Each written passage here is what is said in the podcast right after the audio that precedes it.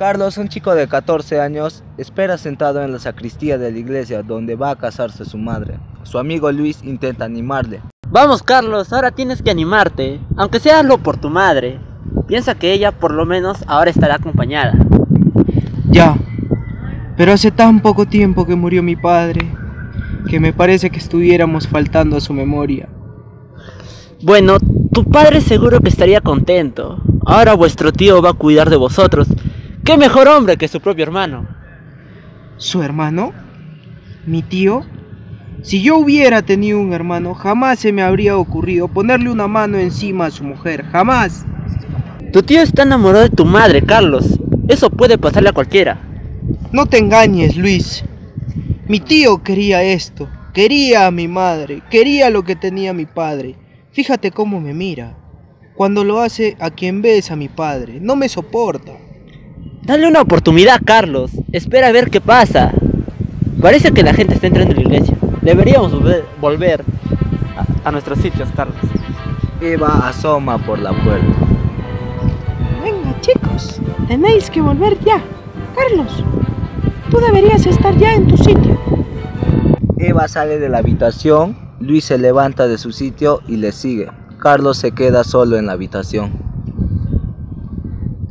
La madre de Carlos y el tío de Carlos están frente al altar, unidos por sus manos. Carlos detrás de ellos los observa desde su banco sentado solo.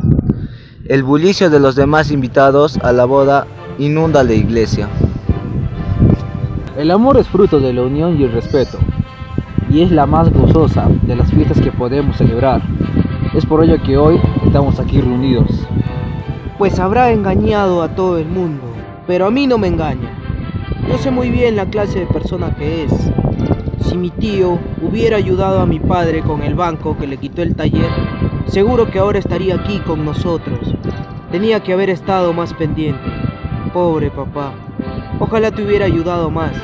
Seguro que estarás revolviéndote en tu propia tumba, viendo cómo tu propio hijo es testigo de esta farsa.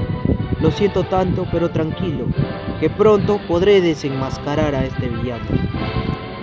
Tú, Marta, ¿aceptas a Andrés como tu legítimo esposo? Sí, acepto. ¿Y tú, Andrés, aceptas a Marta como tu legítima esposa?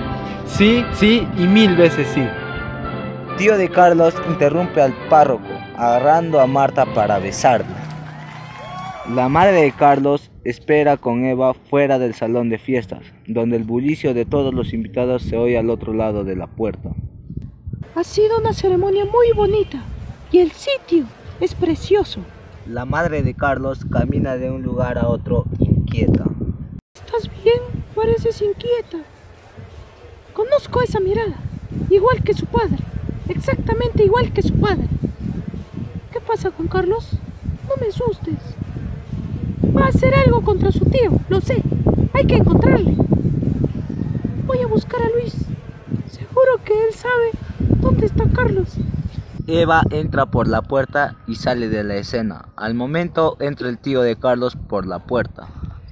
¿Qué haces aquí sola? Entra y diviértete en tu fiesta. Es Carlos. Por supuesto, ya faltaba Carlos, siempre Carlos. Déjalo. Creo que está afectado todavía por nuestra boda. Te dije, te dije que era demasiado pro. Me da igual si le afecta o no. Y a ti también te debería dar igual si le afecta o no. Céntrate en ser feliz conmigo y deja de amargarte por tu hijo. Pronto se irá a estudiar fuera y se acostumbrará a que estemos juntos. No digas eso. Ya sabes que no quiero separarme de él. Es todavía muy joven. Ya está, dejemos el tema. Entra a la fiesta y distráete. Y ya hablaremos de cuándo se irá tu hijo. La madre de Carlos entra por la puerta y sale de la escena. Carlos se acerca a la entrada de la sala donde espera el tío de Carlos solo. ¡Tú! El tío de Carlos se gira sorprendido. Ah, Carlos, ¿qué pasa? Deja ya de preocupar a tu madre y diviértete en la fiesta. ¿No ves que nos estás aguando la fiesta a todos? Carlos saca el arma y la empuña contra su tío.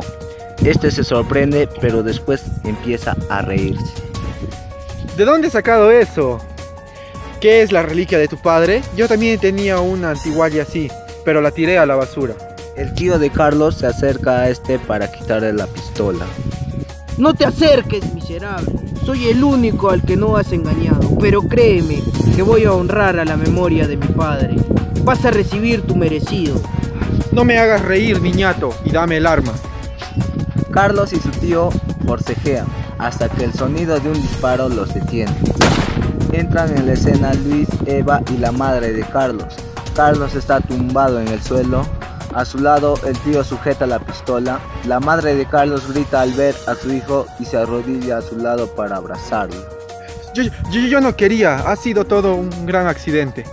¡Que alguien llame a la ambulancia! ¡Rápido! ¡La policía! Maldecido, maldecido, asesino. Solo espero que. que te pudras en el infierno, miserable. Mi pobre hijo, mi pobre dulce hijo. Buenas, público presente. Acá estoy presentando mi podcast sobre una dramatización titulada Hamlet con mis integrantes eh, Mori Calizaya, eh, Sebastián Escudero, Lopinta Magaño, Diego Puma y Jaime Rubén Olarte Pay.